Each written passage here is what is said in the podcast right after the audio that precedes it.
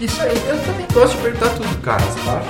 Faz parte. Saber os porquês é da hora. Eu- meu personagem favorito sempre foi o Zequinha. É, Depois eu porque te assim não quer resposta. Eu só me lembro depois de passar o link do. Beleza, me passa o link depois. Então, chegamos ao Cubicast 17. 17. Estamos quase na maioridade. Quase. Olha só. E, bom, nosso Cubicast 17, é, vamos falar sobre o que hoje? Vamos falar sobre vanguarda, né, Harry? O Harry sugeriu esse tema. Sugeri um tema que eu comecei a escrever artigos e daí eu descobri como é difícil você ter coisas para se embasar para poder é, aprender e ensinar. Então, é, tem, tem pouco conteúdo na internet sobre tecnologias que estão na vanguarda, no caso o Kubernetes. Né? Eu achei isso muito complicado. E até, e até a questão dos erros também. Eu comentei com o João, quando eu tenho um erro, eu vou lá, pesquiso no Google e às vezes todos os links já estão roxinhos. Eu já, eu já cliquei em todos eles. Né? Chateadíssimo. Até a décima página, não sei ninguém tem solução pra isso. Mano, clicou na segunda página, o desespero bateu na tampa. Na tampa. Mas eu já achei uma vez um erro num blog de- que tava escrito em hieróglifos. Como chama as letras de japonês? Eu não sei como chama isso. Katakana, Hiragana e Kanji. Deve ser Kanji. Kanji. Deve ser um desses. Kanjika, Mas essa que, cara, eu tive que ler com o Google Translate o bagulho, mas tinha a resposta. Japonês sempre na frente, né? Ah, Os caras estão na vanguarda. Os caras estão na vanguarda. Tá bom, mas antes de falar da vanguarda, a notícia da, a notícia da semana. E acho que uma notícia muito boa é dos 4 bilhões do Nubank. A Tencent é uma empresa chinesa e colocou 4 bilhões. Eu nem sei se 4 bilhões é muita grana para um banco, né? Não sei quanto é o limite do, do Nubank pro Nubank. Essa notícia é novidade pra mim, eu não sabia. Não sabia dessa? Olha aí, já pode pedir um, um limite maior no seu Nubank, né? Se os caras negar, falou, tem 4 bilhões aí, Já cara. o app, vamos ver se eles já não estão me Me dei 4 oferecendo. bilhões de limite, tá ligado? É, cara, vocês ganham 4 bilhões, o que que custa? Vamos ver se eles deram limite. Tô abrindo aqui, ajustar o limite. Vamos Mas ver. eu acho, acho bem da Não, meu hora. limite continua o mesmo. Continua mesmo? Continua mesmo. Clica não, aí no pedir mais limite. Não aumentaram. É sempre bom ter mais limite no cartão de crédito, porque aí você pode gastar mais. Isso é bom? Aí você fica desesperado no mês seguinte, E né? aí, e aí você trabalha muito mais. mesmo, assim. que não, mesmo que não, não esteja ganhando mais, a gente consegue gastar, Gastar mais. mais. É só aumentar o limite. Pronto. Ué. Quer ter mais dinheiro? Pede mais limite. Isso me lembra uma, um episódio do Seu Creyson. Seu Cristo. Seu Creyson. Nossa. A não sabe que é o Seu Creyson. Não, não sei. É anterior a ela. O Seu Creyson era da, do TV Pirata? Não, Cacete Planeta. Cacete Eu Planeta. a garanto. É, É. eu Meu garanto. Eu Tô lembro me do, sentindo nova agora. Demais. o, o Seu Creyson tinha um, tinha um episódio que ele dizia que quando a gente não tinha dinheiro, dá cheque. Quer comprar presente pra namorada, não tem dinheiro? Dá cheque. Quer sair pra jantar, não tem dinheiro? Dá cheque. Isso aí. Mesma coisa. É. Não tem dinheiro, aí você Mas esse, esse, é um, aumenta o limite. esse é um pensamento, eu acho tem muito adulto que tem esse pensamento. Nem quero dar lição de moral ninguém. Mas os adultos não escutam nosso podcast. É, eu, mas eu me lembro do meu, meu sobrinho, ele era bem menor, né? Mas ele, tipo, foi numa loja com a minha irmã assim, e aí ele queria o brinquedo X, aí ela, não, eu não tenho dinheiro. Aí, tipo, não, não, passa aquele cartão. Aí, tipo, não, cara, você não compreendeu que pra passar o cartão tem que ter um dinheiro. As crianças assim mesmo, né? Você acha que o caixa é mágico, te dá dinheiro de graça. Isso e assim diante. Nubank levantou 4 bi. 4 bilhões. Tá fazendo round tipo Uber. Isso, direto. 4 bi foi o valuation ou um monte de dinheiro investido? Um monte de dinheiro investido. Que legal. quanto? Qual foi o valuation dessa... Eu não tenho certeza não do valuation. É, Ah, não sei, acho que foi o valuation. Porque acho que o valuation virou 4 bi. Ó, a, a, a chinesa Tencent fechou um acordo que faz a startup brasileira valer 4 bi. Ah, foi o valuation, não foi? É. É porque... É, Ó, mas em março ela havia sido avaliada em 2. dois. É, porque o round, round de bilhões é round de Uber. O Uber tava levantando bi. Não valuation. Aham. B de injeção de capital na empresa. E quanto foi o- a rodada? Quanto foi de É, a Tecent vai pagar 200 milhões de dólares por 200 5%. 200 milhões por 5? Mano, é, mesmo assim é muita Foi, foi um grana. investimento anjo, ficaram com, pegaram 5% da empresa. E ela passou a valer 4 bi. É isso. subir. Da hora. Eu, eu, eu curto Legal. bastante Nubank. Parabéns pro pessoal do A, Nubank. a, a galera de lá e, pô, sempre tem um espaço aberto também. Aproveito para agradecer. Sempre tem um espaço aberto, sempre tem uns meetups lá bem legais. Então, Show. é isso. Então, vamos voltar à vanguarda, Harry. E aí? Bom, Qual é que é dessa vanguarda? O, o problema de, de estar na vanguarda é a falta de, de, de conhecimento, é a falta de, de você ter coisas em, em que você se embasa para poder trabalhar, para poder aprender, para poder fazer as coisas. Mas, né, todo, toda crise é uma oportunidade. Não sei se vocês sabem disso, mas no, no kanji que você acabou de falar, crise e oportunidade são o mesmo kanji. Eu pensei que crise era uma oportunidade, mas essa era a frase de Instagram, Não é? não é? Frase motivacional, né? é o mesmo kanji. E daí você tem a oportunidade, então, de fazer, os, fazer o conhecimento, né? Então isso é, a- é a, é a parte legal que eu, que eu entendo de estar na vanguarda, né?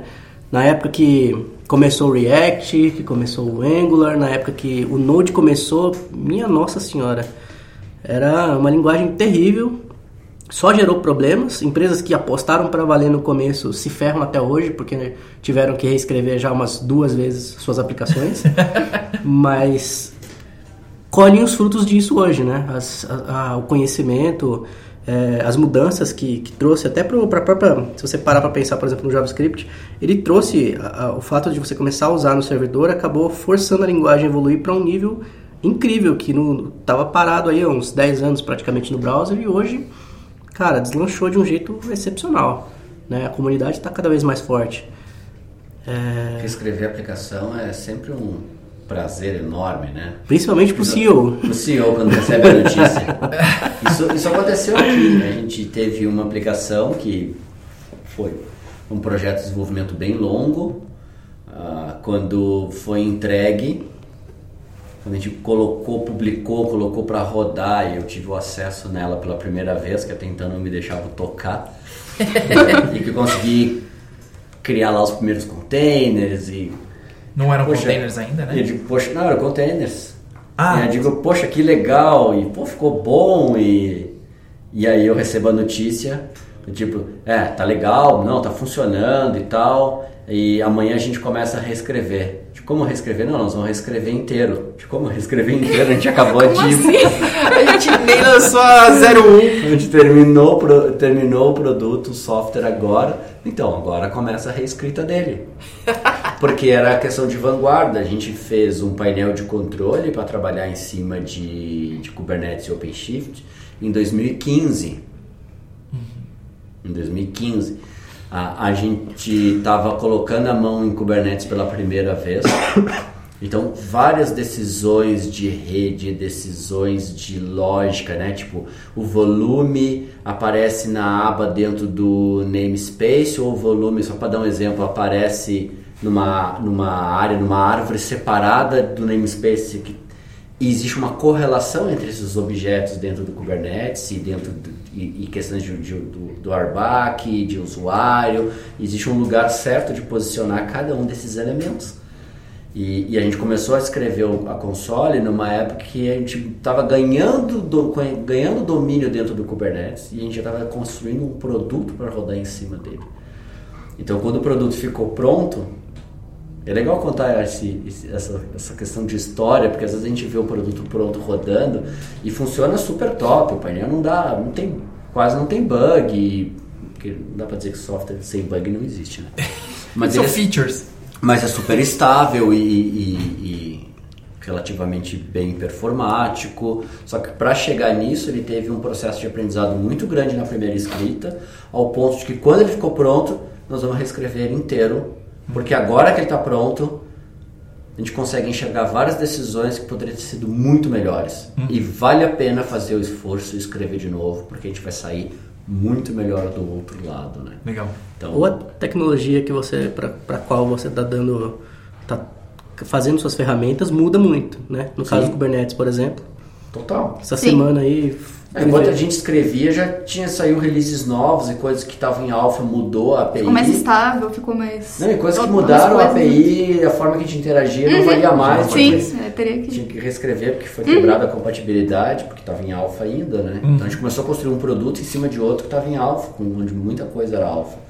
Claro que eu não recebia a notícia Com grande alegria no com coração. grande alegria no coração. Mas quem associou antes do tempo? Porque, óbvio, a gente está olhando ali fluxo de caixa, estratégia, venda, os onboard dos primeiros clientes, e aí eu estou sincronizando isso e numa grande expectativa para ter o produto para começar a vender para o mercado. E, mas eu, talvez pelo meu background técnico, eu entendo que algumas coisas vale a pena dar um passo atrás e fazer de novo, por mais duro que seja. Sim. Estar na vanguarda é ter um pouco de desapego nisso e saber que, cara, fiz, gastei, tinha uma expectativa de começar a faturar, mas vai ser muito melhor lá na frente se a gente não der esse passo agora, para, reescreve, vai de novo.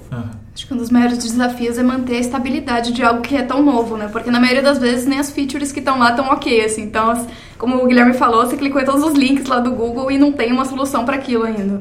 Ainda, imagine 2018, nós estamos falando de 2015, Sim. Sim. desse produto em específico. É. E, e eu acho uma coisa que eu, eu gosto bastante de conversar com os, os meus amigos de TI, né? Eu acho, eu acho difícil acompanhar fórum, assim, né? Tipo, pô, tem um, tem um no Telegram do Kubernetes BR. Cara, toda vez que eu vou lá tem K de mensagens.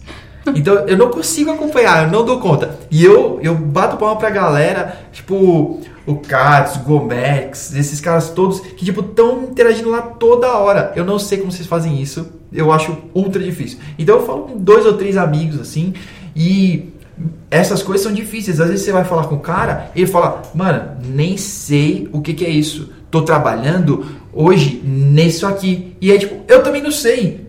Então, tipo, tem tanta coisa que é, é um ecossistema tão grande que tem coisas completamente apartadas e você, cara, não faço ideia dos desafios que o cara tá enfrentando e A gente, falou, a gente falou no, no, no Cubicast anterior sobre, sobre o número de palestras da Cubicon, Aham, sim. que é absurda a quantidade de palestras por dia e simultâneas. Sim. E isso porque o evento vai ter cinco dias, cara. E aí, tipo, mano, em- tem tanta palestra assim É e tem todo coisa. mundo fazendo coisas É diferentes. humanamente impossível acompanhar. Eu olhei lá naquele software no. Como é que é? SCAD? SCAD. É, eu tava olhando no SCAD ah, os temas e achando assim, tem, tem que ter muita coisa repetida. Não. Não, tem. É, Não tem. não tem vários. Então, tá, tá na vanguarda é não ter medo do FOMO. É. De maneira alguma.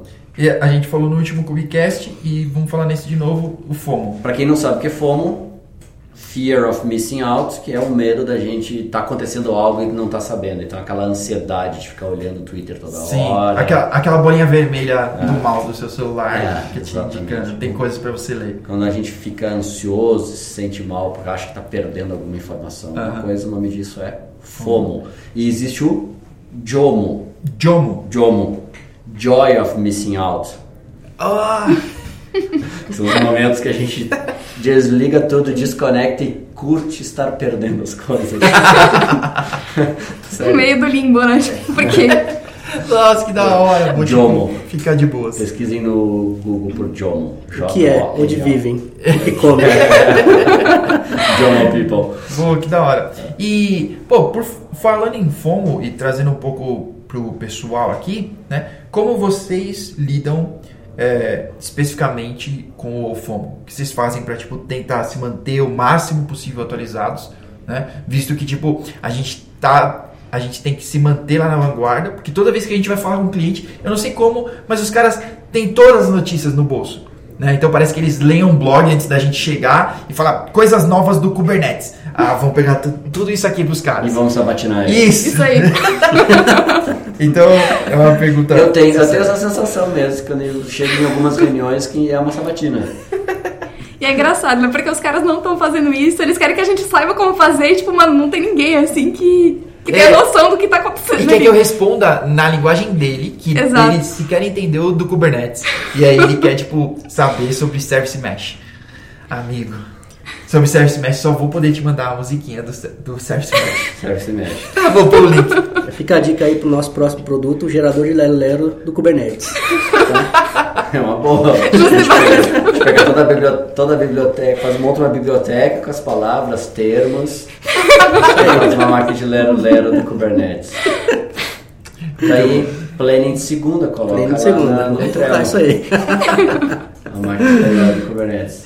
Beleza. Então, Falando, falando um pouco do, do medo, do fear of missing out, eu, eu tenho sérios problemas com isso. Eu ultra me organizo em newsletter, feeds, Trello e todas as coisas para tentar não perder essas coisas, mas às vezes é, é bem complicado.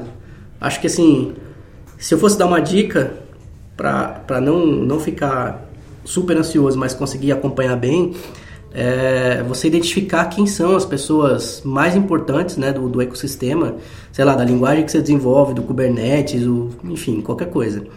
E você tentar colocar elas, por exemplo, no Twitter, em listas. Ainda que você não goste do Twitter, que você não tweete, etc., use o Twitter também como uma fonte de informação e curadoria. curadoria, E cataloga deixa, as e deixa galera. essas pessoas fazerem a curadoria Isso. pra você. Que daí pelo menos você vai ter um caminho encurtado. Eu, eu faço isso porque é impossível.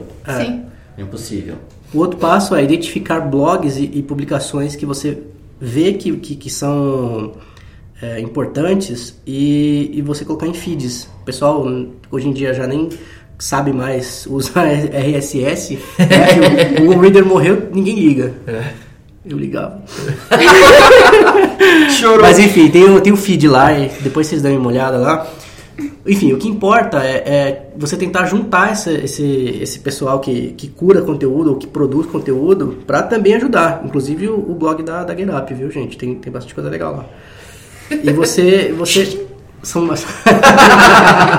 são vários lugares que você, você vai colocando que você pelo menos diminui essa, essa coisa de, meu, aonde que eu vou encontrar informação sobre esse tipo de coisa? Entendeu? Acompanhar as comunidades também, né? Sim. Falar com as pessoas que estão ali na crista da onda. Tem evento pra caramba. Tem, tipo, uma comunidade... Aliás, tem no geral, né? Tem diversas comunidades aí, evento direto. Então, acho que vale a pena dar uma olhadinha também. Hoje, hoje no almoço, Guilherme, ainda sobre o FOMO, né? E estar na vanguarda e querer se manter atualizado e ligado em tudo que está acontecendo de novo. Eu vi um.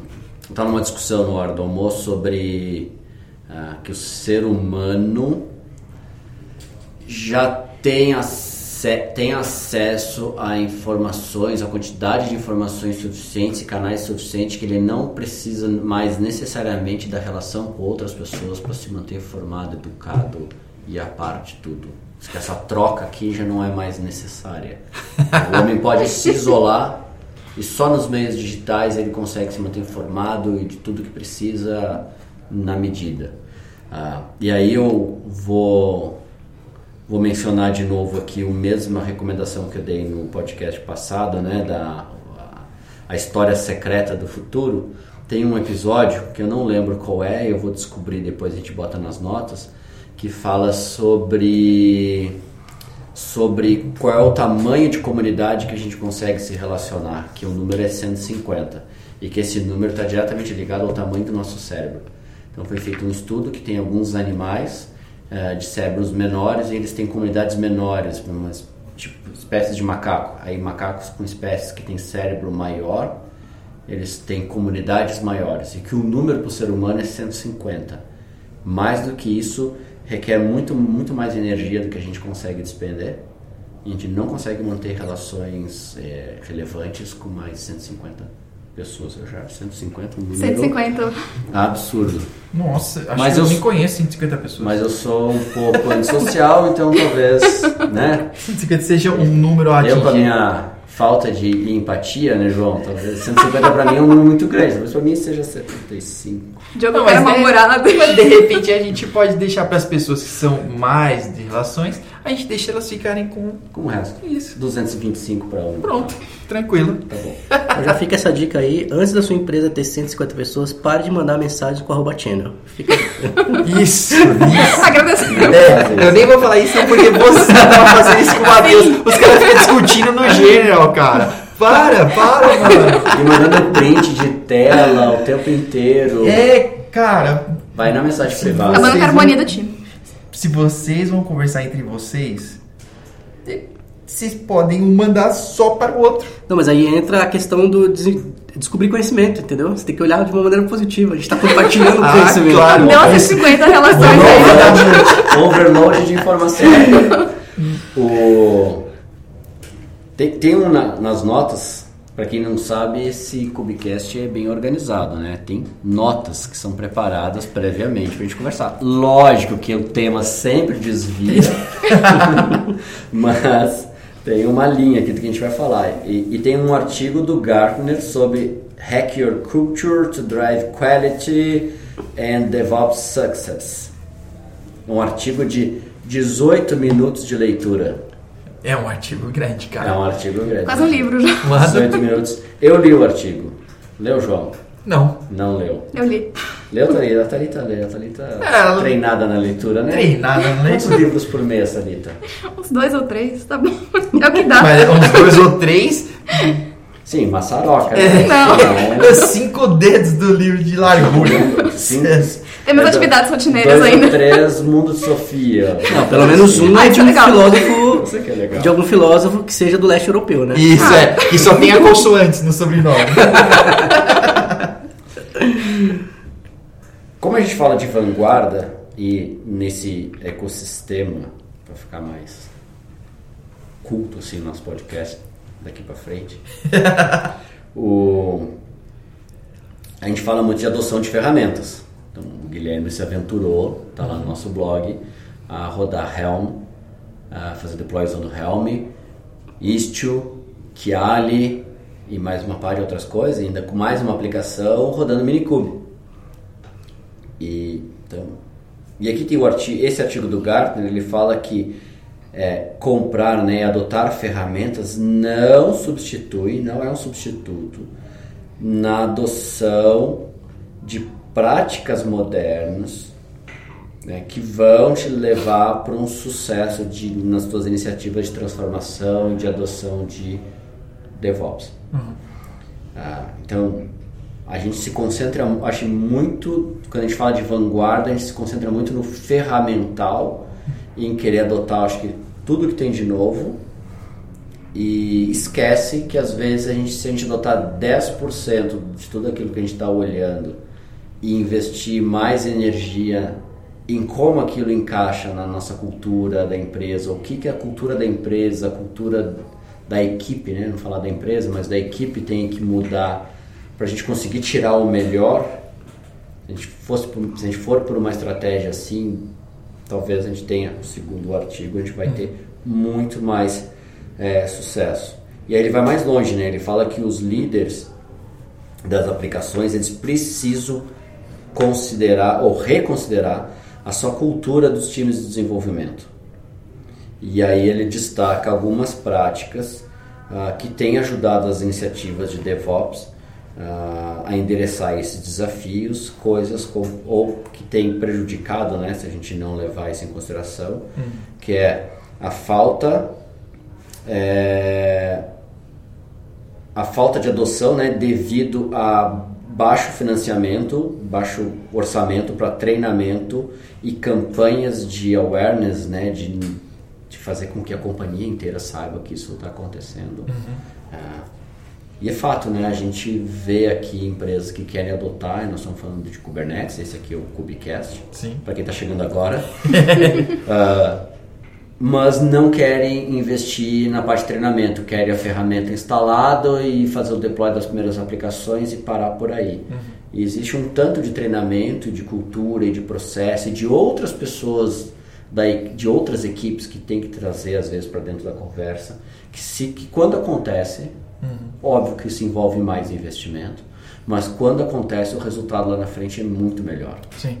Eu lembro do, de um Cubicast atrás que a gente gravou, que a gente estava falando também de um artigo do Gardner, que estava falando que 90% das iniciativas DevOps Falha. iam falhar por causa da falta de investimento em pessoas. Sim. Porque não é ferramenta. Cara, colocou Kubernetes, Jenkins lá e tudo mais. Ah, agora vai dar certo. Você falhou miseravelmente. Com Acho- certeza.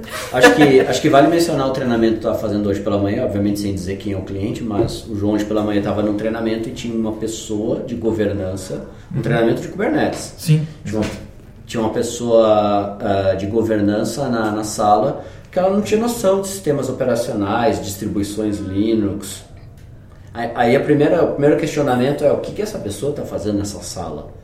Mas pensa que essa empresa está fazendo um processo de transformação, Sim. de mudança de cultura, de mudança de processo radical, porque é uma empresa super regulada, que tem uma regra, tem questões de conformidade e compliance super rígidas.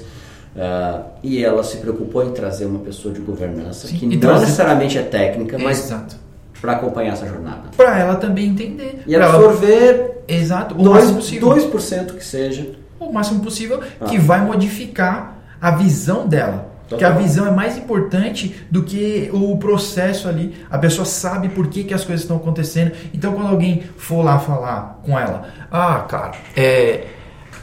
Se ela fosse reclamar, né? Porque normalmente os caras de processo ITIL e tudo mais vão falar: não, não, não pode ficar fazendo mudança toda hora. Que papo é esse de deploy por toda hora? Não, change, vamos marcar a mudança de Gmude. madrugada, Gmude e tudo mais. Tipo, ela vai entender que, cara, agora o processo é diferente. E que esse processo pode ser, que pode ser feito Pode com a mesma, pode acontecer com a mesma segurança. mas com muito mais eficiência agora. Porque, pô, eu já trabalhei numa outra empresa que tinha ITIL, e aí você tinha que discutir com os caras do comitê que o cara não faz ideia sobre o que está falando. E ele quer discutir com você o preenchimento do negocinho do ITIL. E, cara, você copiava lá, como é o deploy? E aí você colava no rollback e faz ao contrário. é só isso. Faz o processo de deploy de baixo para cima. É, era esse o processo. Então, tipo, cara, não faz. Porque a gente sempre vai dar um jeito, né? Nós somos brasileiros, então, tipo, é, é nossa cultura, assim. Se o processo quer te empurrar, aí você dá um jeito e dá uma volta no processo, né, cara? Então, tipo, ah, Você é muito Caxias dentro de TI, até fica de pra braço. Trás. então, é. O bom que são três tópicos aqui, apesar do artigo ter 18 minutos. O, o segundo é a falta de entendimento entre os desenvolvedores e os requisitos entre os, entre os desenvolvedores e os requisitos do negócio. Então, usem o arroba channel e o arroba here no Slack. Sim. Não, mas falando sério, eu tinha prometido que a gente ia ter uma postura mais séria. Mas sério, é, desculpa. O, a- realmente, às vezes, a, a- a- tem uma falha de comunicação muito grande dentro, da- dentro das equipes e entre as. Dentro das equipes, geralmente a, a comunicação é boa, a comunicação é ruim entre equipes, né? Então tem uma necessidade do negócio, tem um time que vai desenvolver o software que vai entregar aquilo, que hoje tudo é software. Eu vi alguém dizer esses dias que todas as empresas Independente do ramo, elas são empresas de software. não, não, mas mais que isso, independente do que elas, do que está chegando na mão do usuário, do seu consumidor lá na ponta, se é um celular ou é uma TV, todas elas estão competindo no software. Sim. A competição está em quem desenvolve o melhor software, quem, pu- quem faz o deploy mais rápido desse software, quem roda esse software com mais eficiência, seja para entregar uma TV, para entregar um celular, ou para chamar um carro para te levar para casa. Todas estão competindo em quão melhores em desenvolver software elas são. Isso é fato. E aí, se não tem um entendimento do que eu estou desenvolvendo, com o que é o objetivo, o que, que tem que ser entregue lá na ponta, o que, que, onde a gente precisa chegar, então é o segundo ponto que eles marcam aqui. Ah, Guilherme, tu que é um desenvolvedor de mão cheia já há algum tempo, quantos anos de experiência tem, Guilherme, desenvolvendo software? Cara, pra valer desde os 16. São 12 anos. Mas eu comecei com 14, na época do Macromedia Flash. Bons tempos. Flash, é top, hein? Eu trabalhava 14, na, no nossa. TechNet, depois no ZAS naquela época, a gente tinha um cara que trabalhava lá, a gente vendia, ah, no TechNet vendia, né? Era uma. é, Era um provedor de internet, mas tinha, tinha clientes que pediam para ter um site, então a gente tinha um desenvolvedor que fazia os sites e, e entregava para O a gente, né? é, a gente direcionava pro cara, ele trabalhava com Flash, fazia muito site em Flash. Eu lembro que teve um site para uma rádio que foi feito inteirinho em Flash. Da hora. Bons tempos. Flash Abria o site e entrava a vinheta da, E já da, saia tocando. da rádio. E aí a gente, agora, em 2018, ainda tem site que você acessa e já Tem sai o tocando. é. Nossa, cara. Ainda bem que agora tem na aba, né? O. Pelo menos você sabe qual das abas é que Tá tocando. Não sabe aonde. Mas dá pra dar um mute na Mute na aba, taba. né? Não dava isso Não antes, né? Eu lembro de ficar É. muito irritado. Será que o pra vai isso. ter isso aí? Tem, eu acho que tem. Então, Que faz parte do Chromium. Mas a minha pergunta pro Guilherme na experiência dele é quantos, quantas aplicações ou quantos projetos já entrou sem ter uma, uma visão clara do que, que aquele software entregar? Qual era o objetivo da empresa com aquele produto? Onde é que ela Várias queria vezes. chegar com aquilo? Várias vezes. Às vezes tem gente que. Até a pessoa que tem a ideia de como vai ser o produto. Aí, cara, você fez ali, já tem que mudar. Ou às vezes não tem ideia do que vai ser. E daí você faz do seu jeito e tá errado. Né? Lógico. Não importa qual, qual seja o jeito que você fez, tá não é o do cara. Com certeza. Então, assim, é, é difícil. Você como desenvolvedor, acho- assim, acho que a gente não, não é pago para desenvolver software, é pago para entregar a solução. Então, parte também do programador é, tá junto no, no- É um na missão. pra- é só um meio para um fim. É. Você você tem que estar junto na missão para tentar entender o melhor que você puder aquilo que tem que ser feito. Então, é, cara, se você está trabalhando com, sei lá, com, com dívidas, com, com coisa, cara, você vai ter que aprender sobre juros. Você está trabalhando com, sei lá, com imobiliária, você tem que aprender sobre como funcionam as coisas. Acho que Então- passa um pouco por trazer para a mesa ah, outros times, pessoas de outros times nas discussões do negócio, quando estão discutindo o produto. Geralmente, as equipes que vão desenvolver não participam. Às vezes, o time de desenvolvimento vai ser contratado até depois do, pro- Porque- do produto ter sido pensado. É. Acho que assim, a gente está falando tanto de, de mudança organizacional, falando não só do Kubernetes, mas de, de uma cultura como um todo, e cada vez mais a gente tem. A gente recebe os requisitos, tem que saber do negócio, desenvolve, e daí você entrega, já tem um pipeline e já vai ser entregue. Cara, há 15 anos atrás tinha um cara que ia conversar com o cliente, ele desenvolvia uma spec, ele falava aqui, ó, você tem que desenvolver essas 20 funções aqui, e elas têm que ser assim, assim, assim. Esse cara que ia desenvolver as funções, esse cara não precisava saber de negócio. Ele precisava saber da linguagem que ele estava desenvolvendo. Ele não precisava nem saber como fazer o deploy do próprio programa, né? Porque, cara, sei lá, ia ser o cara do Gmood lá que ia se virar para fazer. Só que as coisas estão mudando, então está tudo sendo mais eficiente e Sim. os desenvolvedores têm que entrar nessa onda também. O software não é mais para fazer um cadastro. É. Acho que é ao, diferente. mesmo, é, e ao mesmo mais- tempo, a a galera de negócio também precisa, né? Porque não adianta só mandar fazer e esperar milagre. É. Eu acho que uma coisa que eu, eu, eu digo sempre assim é que DevOps, a palavra te induz ao erro, né? Que parece que tipo DevOps é só pegar o dev e botar ele para falar com o cara de operações, cara, faz o deploy da minha aplicação assim. E nem é. Porque quantas vezes, né? A Thalita já deve ter passado por isso, quer dizer, eu acho que eu eu e ela somos mais da mesma área assim, né? De alguém de negócio chegar, eu não tô apontando pro Diogo nesse momento, alguém de negócio chegar com uma, uma necessidade que ele já fechou com um cliente, mas nem sabe se é possível. Né? E aí, de repente, tipo, os caras da técnica ali vão ter que. os caras da técnica vão ter que dar um jeito. Dar um jeito de. Tipo, não, cara, dá seus pulos aí de como você vai fazer isso funcionar. cara, é só áudio, não O adianta. Diogo tá guardando pra posteridade. Eu tô guardando essa- Qualquer frase, se for dita, ficará com... É, e mas mas é, é verdade, eu acho que isso que a palavra te induz ao erro, então, se você não trouxer todo mundo para participar, pode parecer idiota isso que eu vou dizer, mas as pessoas não vão participar.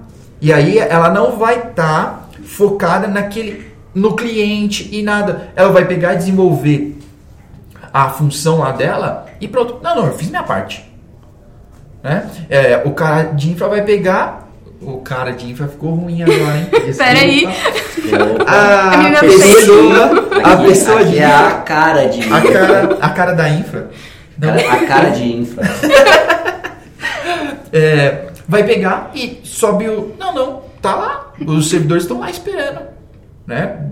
Então vai voltar aquele, o grande jogo né, da batata quente. Nunca é minha, passa para alguém. Então, acho, acho que a gente pode fazer um spoiler aqui. A gente tem um, um evento marcado para o dia 4 de dezembro. 4 de dezembro. Infelizmente ele é fechado para um grupo de empresas. Ah, mas a gente vai gravar. Então. E, e é o Innovation Day do Cubo. A gente está na curadoria e vamos gerar os conteúdos para o dia do evento. Estamos convidando palestrantes para participar. E claro, a gente vai falar muito de, vai falar bastante de tecnologia, de inovação, mas principalmente de cultura. Eu acho que esse artigo do Gartner, eu sou fã do Gartner, o pessoal acha ele meio, meio quadrado, mas os conteúdos dele são têm bastante profundidade, são muito bem pensados antes de serem publicados, são feitos por pessoas que se dedicam muitas horas na produção desses materiais. Rodam pesquisas com centenas, milhares de pessoas ou de empresas, não de empresas, mas milhares de pessoas participam das pesquisas deles antes de eles compilar esses dados.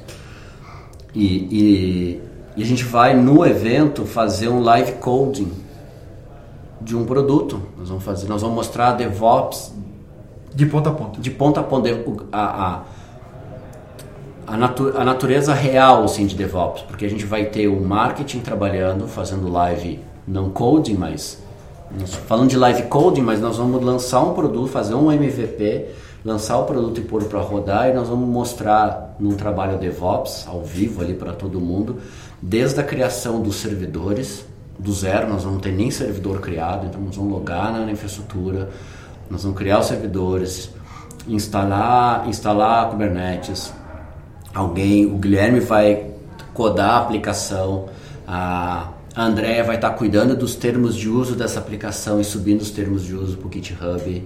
A Laís vai estar trabalhando na parte do marketing, lançamento, para publicar para as pessoas.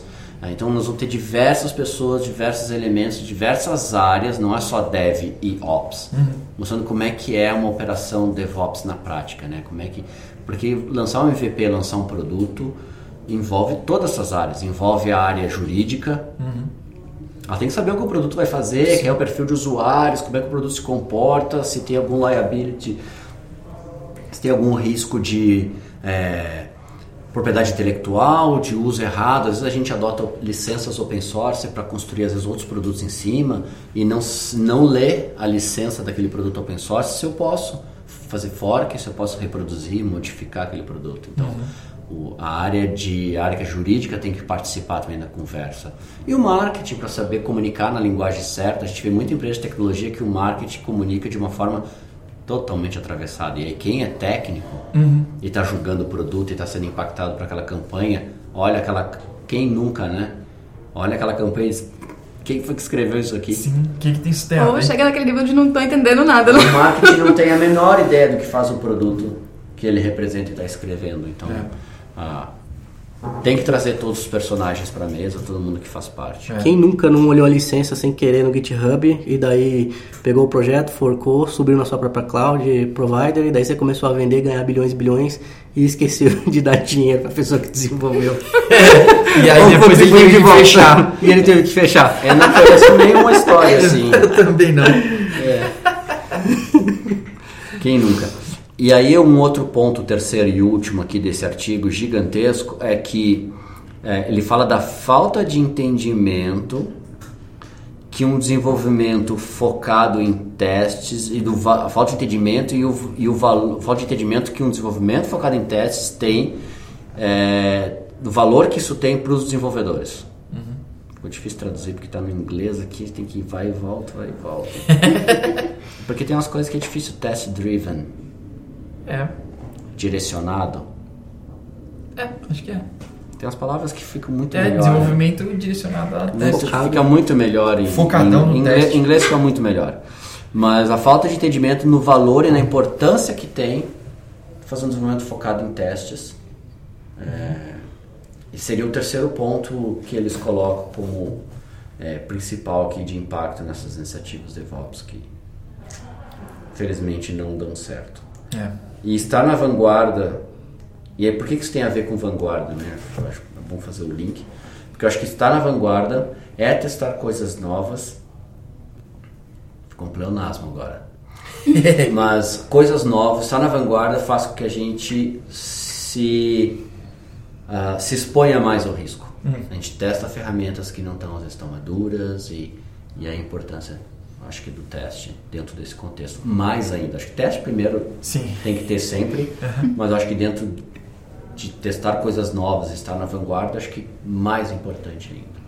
Acho que um, um ponto importante é o que a gente tava, falou já no Cubecast passado, tá falando nesse agora.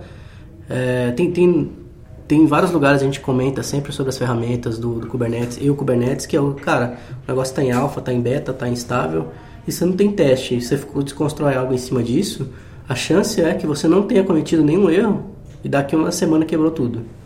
E, e você não tem teste, você não vai descobrir. Quem vai descobrir é o seu cliente. No pior momento. No pior momento. O... Mas é engraçado falar dessa questão de teste, porque o projeto Kubernetes tem teste pra caramba, né? Cada release, quantas horas roda? Eu li uma vez alguma coisa a respeito. Não lembro. A quantidade de horas e quantidade de testes que, ele, que são executados. Foram 12 horas, alguma coisa Pra assim. fechar o É, eu sei que é mais de 10. É, era um número bem alto de horas rodando todos os testes na hora de fechar um release. É, isso- por isso que a gente. Tem uma Kubernetes- talk sobre isso no Kubicon. Tem? Tem. De Ah, interessante. o, que o, como que roda dentro do Kubernetes, os testes pro Kubernetes, das vezes. É exception total. Não é? E, e acho que essa questão de vanguarda aí de Kubernetes, acho que vamos abrir aquele tópico? Vamos. Vamos? Então vamos. A Thalita não estava aqui quando a gente Não, comentou. mas tudo bem, ela participa. A gente fez um insight ali antes. Na verdade, na verdade, eu estava comentando sobre uma. Eu tomei um café hoje com, com um colega aí que trabalha em outra empresa e a gente estava comentando sobre projetos. é, os projetos Kubernetes, né? Como é que eles nascem dentro das empresas e como é que eles se reproduzem e crescem e morrem algumas vezes. E, mas a, a ideia aqui não é, eu já vou abrir antes, eu vou fazer um disclaimer antes. A ideia aqui não é fazer um jabá dos nossos serviços, Aham. mas a gente experimenta isso no dia a dia. Diferente de uma empresa que constrói um cluster Kubernetes para uma necessidade específica, a gente constrói múltiplos clusters para múltiplas necessidades. A gente vê muita coisa. Ah, e quando a gente fala de da nossa força comercial de vender os nossos serviços e a nossa ajuda para essas empresas, ah, olhando assim quais são os, os, ah, quais são as propostas, qual é o motivo de mais perda de projetos, né? Quais são os projetos que a gente não fecha e quando a gente não fecha, para quem nós perdemos, né? Quem fechou esse projeto, quem vai dar? Sim. E a maioria das vezes é para times internos. Não vou nem entrar no mérito de E nem a matriz. se é certo, se está errado, não tem certo, não tem errado. Uhum. A, a discussão é muito mais nas motivações. Por que, que esse projeto e algo tão complexo de se fazer, né? Eu acho que no Kubecast passado a gente estava falando de Aptio, de um dia construir um Kubernetes, um produto que fosse muito parecido com um vCenter, um vSphere lá, um VMware, né? Que e não per- que impede que a gente cometa um monte de erro, né? Que hoje é quase uma cirurgia. Sim. É, botar um cluster para rodar do jeito adequado, com segurança, com policy, com tudo. Se errou ali no bisturi, pega uma artéria, né, Thalita? E já era. E aí é sangue para todo lado, já vem transfusão, traz mais sangue, que o paciente aqui tá pitando. E, e a gente estava discutindo sobre, pô, a gente pede para times internos, né? Muitos projetos. Por que, que as empresas decidem fazer com time interno e não com uma empresa especialista? E não precisa ser a Garap, tem outras empresas que podem ajudar. Tem distribuições com suporte, com licenciamento e tudo mais, né? A questão é não com quem, mas sim o fator da decisão. E aí o ponto que eu coloquei é quem é que administra, e eu perguntei isso para um, pra um cliente numa reunião, quem é que administra o teu VMware? Falando uma tecnologia quase que a gente pode chamar de legado, né? Que existe há quantos anos o VMware? Quando é que foi lançado? 2002, 2001? Eu botei a mão em VMware em 2006, mas eu sou novinho. né, Thalita? Pô. Ah, e quem administra o VMware? Ah, não, tem um VAR, um SV, um- um- uma empresa é, homologada, enfim, que dá suporte no meu VMware. Digo, mas o VMware não é muito mais simples de mexer e tudo mais, ela está muito mais estável e tem ferramental e, e, e não é muito mais fácil. 99. 99. E 4 olha aí. anos de idade. Ótimo. Eu tava com 10. Olha eu- aqui, viu?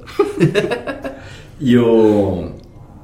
Eu, eu fiz essa pergunta, que é uma pergunta honesta, na verdade é, um, é, uma, é muito mais por uma reflexão do que julgamento, né?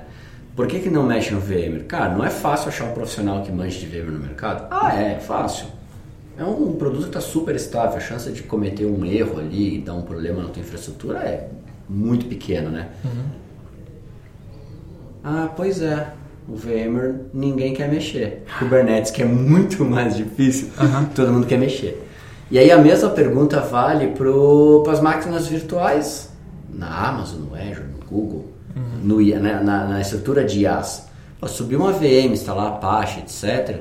É super simples. E isso as empresas não fazem mais, isso elas delegam, terceirizam, isso é outsource total. Sempre tem uma empresa né, parceira lá que vai administrar o seu IaaS. A gente abre um ticket, pede uma VM, o time vai lá, sobe a VM, mas a gente não abre um ticket para criar um namespace, adicionar usuário, configurar policies, labels nas máquinas. Isso as empresas não fazem, elas querem elas fazer. E aí na discussão do porquê, a gente chegou à conclusão, por que, João? Eu acho que tem uma satisfação pessoal. Acho que é uma, uma coisa muito mais... De construir assim. algo. É, É. Tipo, cheguei. Porque é legal. Sim, pra legal. caramba. Lógico. É, muito legal. Egoica. Como é que é? Egoica. Egoica. O que, que é egoica, Guilherme? De ego. Tem do De ego. ego. Ah. entendeu? Porque é legal. E aí na conversa eu lembrei do da IKEA, Sim. que os móveis você precisa montar, e o manual da IKEA de propósito, imagino eu que é de propósito aquilo, não tem todos os passos, algumas coisas tem que meio que descobrir ali, imaginar. Ah, é isso, porque estava faltando, eles dão uma dificuldade extra, porque há uma satisfação ligada em conseguir terminar o projeto. E aí eu lembro de, uma, de um produto que era um bolo instantâneo, que você só adicionava água ou leite, botava no forno e ele ficava pronto. E foi um fracasso. E eles mudaram a fórmula e aí você tinha que adicionar ovo, Mexer. mexer, fazer um pá ali e botar no forno. E aí ficava pronto. E o produto virou um sucesso, virou um hit. Porque a pessoa podia dizer que fui eu que fiz. Se só adicionar água ou leite na, na massa, no, no- no pó, e põe no micro-ondas, não dá pra dizer que fui eu que fiz o bolo, né? Foi eu que fiz. Quem lembra? Quem? Foi eu que fiz. Não Não é sei. essa do, Ma- do Maluf? A famosa frase dele. Não, é. não, Vou não- melhorar as imitações, é. prometo. O pior que é, foi ele fala. É. Ele falava isso mesmo. Então, assim, tem uma questão de satisfação. Então, acho que a, a questão de estar na vanguarda é muito. É, é é uma coisa muito satisfatória. É, a gente está aprendendo todo o tempo. Então, acho que eu- se a gente for olhar assim, tá ok, tem todos os riscos de estar na vanguarda, todos os perrengues, né? De achar, procurar por documentação que não existe e ter que descobrir sozinho, mas por outro lado, por que a gente se mete nesse brete, né? Por que, eu vou entrar nisso? Isso é uma roubada. Não sabe o que é brete? Não. Brete, Guilherme, parêntese, ah, parêntese, brete, Sulista, certeza. Será que é?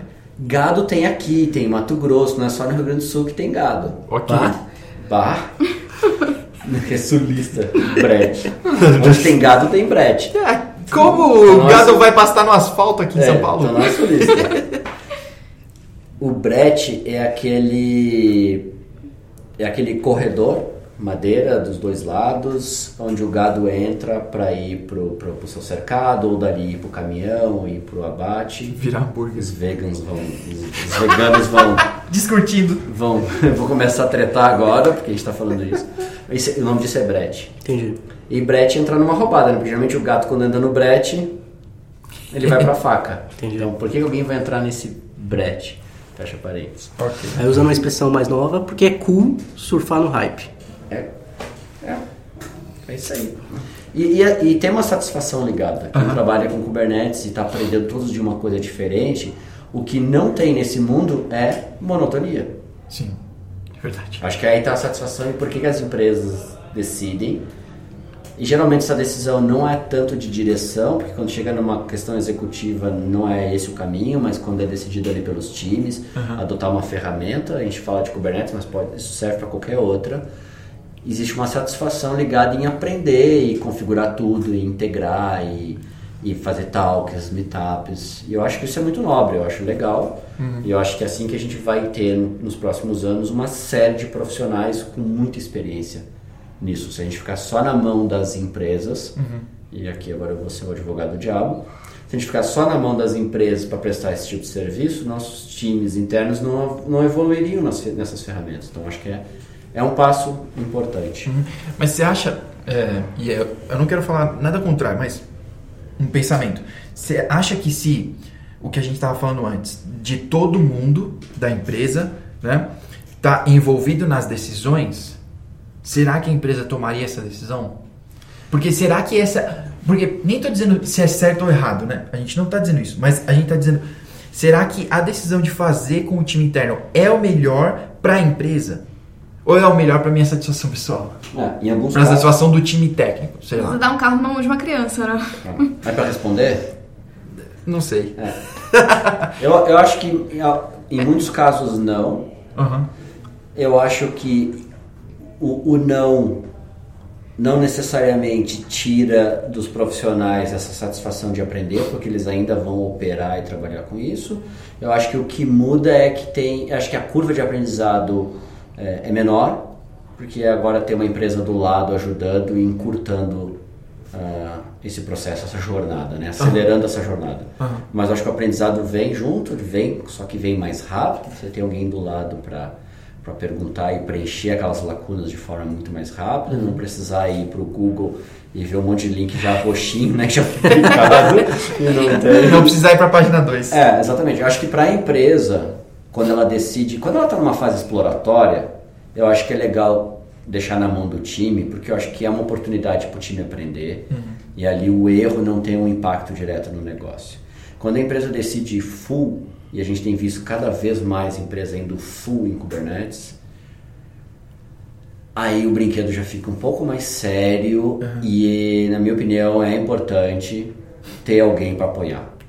Seja a contratação de um especialista para dentro do time full time, em alguns casos, ou, a contratação, time lá. é, ou a contratação de uma empresa. Agora, se o time está na curva de aprendizado, acho que aí precisa ter um- alguém especialista. Seja full time no time, mais um membro na equipe. Ah, claro que isso adiciona riscos de, de Sim. ficar embora, tem- mas precisa nesse momento ter alguém junto, ou uma empresa ou uma pessoa. Não dá para ir aprendendo e, e tentando sustentar isso. Acho que até uma coisa que a Thalita falou no Comicast Responde, né? Que foi uma dúvida. Que. Aliás, esse- mandem perguntas. Mandei perguntas no Como é que Twitter. manda pergunta para participar do Cubicast Responde? Hashtag Cubicast Responde. No Não Twitter. tem nada mais simples. Hashtag Cubicast Responde no Twitter. A gente vai responder. o teu tweet deck lá já tem uma coluna filtrando isso. Isso. Ele, É, mas vou, vou voltar. Vou, vou- é, Desculpa, João. Não, não. Uma coisa que eu lembrei que a Thalita respondeu no Cubicast Responde é se precisa ter alguém no time, se você vai ir com o seu time interno, precisa ter alguém no time que manje mesmo, que vai mais fundo e tem que ter. Né? Ou do time, em algum lugar. Tem que ter em algum lugar. Tem, Tem que ter aonde pedir ajuda. Senão vai virar um time de bombeiros só pagando incêndios. Exato. Não, e, e imagina a, a dificuldade de você estar com problemas, e a gente já recebeu esse tipo de ligação, você está com problemas, e aí você precisa contactar alguém para só para contar toda a história desse cluster, E ele tá lá. e ele tá, tá com pau. Ele tá lá patinando. Tá off.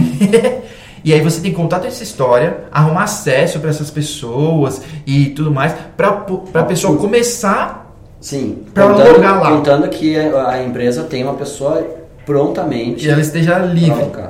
É. Às três da manhã. Ah, não. Esses dias aconteceu meio-dia. Né? Me ligaram meio-dia. Se a gente tinha alguém disponível na hora, porque tinha uma crise acontecendo. E, e era uma questão que para nós foi relativamente rápida de ver, né, Thalita? Sim. Mas que é rápido para quem está comendo de colher Kubernetes no dia a dia, às vezes time. Sim, é- então é importante ter alguém específico. Tem que ter alguém no speed dial. Para quem eu ligo, no speed dial. Quando eu não souber resolver e tiver uma urgência. O telefone Eu não do Batman. E eu não puder ficar pesquisando e tudo mais, né? Sim. é. Mas assim, de novo, a gente não tira o mérito de quebrar pedra e passar pelo processo, porque a gente só fica mais forte quando a gente levanta peso. Exato. Ninguém fica forte sentado no sofá vendo Netflix. Maré calma não faz bom marujo. Não faz. Nossa, essa vai pro Instagram, certeza. Frase motivacional de tiro. Mas calma, não faz bom velejador, cara. Eu vou colocar num tópico total, assim, lá no blog. Mas é, é verdade, é verdade. E. Não, é interessante, assim, aí compartilhando alguns casos, né? Que a gente podia fazer um Cubicast só de coisas que a gente já viu, né? Acontecer. Ah, ontem eu tive uma reunião e, o, e a pessoa comentou que eles tiveram. Estavam usando um cluster, tem, eles têm vários, eles subiram um, para rodar algumas rotinas em lote lá, rodando batch. E eles não tinham conhecimento de que existia um negócio chamado Jobs. então, eles faziam o deploy do container para rodar o negócio em batch. Só que eles não controlavam o tempo de execução, se tinha terminado o, o job, não, tinha, não é job, o batch. O batch, Porque exatamente. não era um job. O, o container. se- É, porque não é um job, né? Exato. Ele pode estar executando um job, mas ele não é um job porque eu estou manualmente subindo. E aí começou a acontecer do cluster extenuar, porque eles jogavam vários jobs, entre aspas, lá para dentro, mas não controlavam os que já tinham terminado, não deletavam, ficava tudo rodando. E o cluster começou a extenuar, ter problema, ficar fora. Aí eles escreveram em functions, escreveram função para olhar para olhar se o job tinha terminado ou não, o batch, a operação, aquele container tinha terminado ou não, para então deletar o negócio e poder e também saber se tinha espaço para alocar para subir outro job antes. Então eles, eles criaram jobs do Kubernetes em, functions, sendo que a feature já existia. É, então. É, criou a roda. E de novo, o cara não precisa ficar com vergonha de ter feito isso, porque ele Pô, Pô, o cara foi top, o cara conseguiu. exato. O cara, tá certo, ele criou um negócio que já existia, porque ele não sabia. E aí, de novo, o overload de informação. Estar na vanguarda, se tá trabalhando. Trabalhar com Kubernetes é estar na vanguarda. Ainda é, apesar de ser três anos, quatro anos de existência dele. Mas é muito grandioso o projeto em si. É. tem. Ouvir o eu- Cubicast é tá mais na vanguarda ainda. É, muito mais. Indicar esse Kubecast para um amigo que está aprendendo Kubernetes Ah, é tá no topo mais da vanguarda. topo da vanguarda. E, e o, cara, o cara conseguiu resolver. E está funcionando até hoje. E aí, é claro, na reunião eles mencionaram. Hoje a gente sabe que existe um negócio chamado Jobs e que a gente poderia ter resolvido isso de uma forma muito mais simples. Mas a gente não tinha ideia que tinha um negócio lá que podia ter sido explorado. Aí vai uma dica pra você que tá ouvindo. Essas 5 horas de tentativa e erro com certeza economizaram meia hora lendo a documentação. Essa é uma Ah, dica sim. importante. Leia a documentação. Leia a documentação. Leia, leia, leia. É. Thalita, tu que, tu que lê bastante, Thalita, recomendo, pessoal. Bom, Leiam. leiam pra caramba, porque, tipo, não tem como. Já pode emendar nas recomendações? Pode, lógico. Então, re- Recomendando as documentações e depois já fazendo as recomendações da semana. Vamos na sequência aqui então. É, bom, minha recomendação da semana é assistir um canal, ele se chama Joga Cara, que é um cara que, tipo, ele é voluntário em vários países, então ele viaja pra caramba e dá aula e tudo mais. E ele conhece um monte de lugar de graça porque ele é voluntário. E aí é muito legal. Ele vai mostrando isso o dia a dia dele. Co- Como, chama o canal? Se joga cara. Se joga cara. É tudo junto. É. YouTube, se joga cara. Beleza. Next. Next. Harry? Bom, em tempos onde tá difícil a gente identificar ideologias ruins, eu queria indicar um filme da Netflix chamado Ele Está de Volta. Conta uma maluca história onde o Hitler do nada aparece, né, no portal na Alemanha de 2014. Ah, é uma E ele comédia. vai Eu vi é, esse é uma filme. comédia meio drama. É que, muito top esse filme. que ele meio que vai Tô com medo. ele não, não, vai- é muito bom, cara. É legal. muito bom. Ele vai sendo desacreditado só como um comediante ruim que vira um expositor de de opiniões e que acaba mostrando como uma sociedade perfeitamente saudável e normal que adere à democracia pode chegar numa autarquia facilmente. É incrível. Então, como chama de novo? Ele está de volta. Ele, está, de volta. Beleza. Netflix. É, posso ir primeiro nessa? Pode, claro. Ó, eu também vou falar do Netflix, cara. Mas, pô, esses dias eu fiquei ultra chateado. Ultra. Eu. Eu não tinha assistido ainda Os Oito Odiados do Tarantino. Cara, são muitas horas de filme, eu sei lá quantas horas são. Mas o filme é ruim, cara. Então, tua, tua recomendação é uma anti-recomendação. Não, ainda tem uma, mas é que, é que também é do Tarantino, então eu tinha que falar isso. Cara, do nada, de repente o filme vira uma sangueira desgraçada. Eu tenho trauma desse filme que eu fui barrada no cinema porque eu não tinha a carteirinha, o EG. Aí eles me barraram porque era pra 18 anos. Thalita, hoje você ainda não parece que tem 18 anos. Eu tenho 23. Isso não quer dizer que pareça 23 também. Então, cara, ah, não assiste. É, são muitas horas que você vai perder. Lê a documentação do Kubernetes, você vai ganhar muito mais. Mas beleza, se você tiver lá no Netflix e for assistir, é, eu ia falar pra assistir Django Livre. Django Livre. Eu acho Assisti. muito legal o filme. É legal. É, também é do Quentin Tarantino, eu não sou muito fã dele, mas Django eu acho um filme muito top, assim. É, Jamie Foxx, pra mim, é um ator muito bom. Eu já assisti Ray milhões de vezes, sei algumas falas. É, o filme é top. Eu só sei falas do Rambo. eu sei Tropa de Elite, posso assistir no mudo e eu posso falar todas. Do- as falas do Rambo eu vou deixar para um outro, O outro, um outro Clubecast. Minhas recomendações são duas, são duas do Netflix. A primeira é do para quem gosta de trilhas de filmes, é uma apresentação do Hans Zimmer.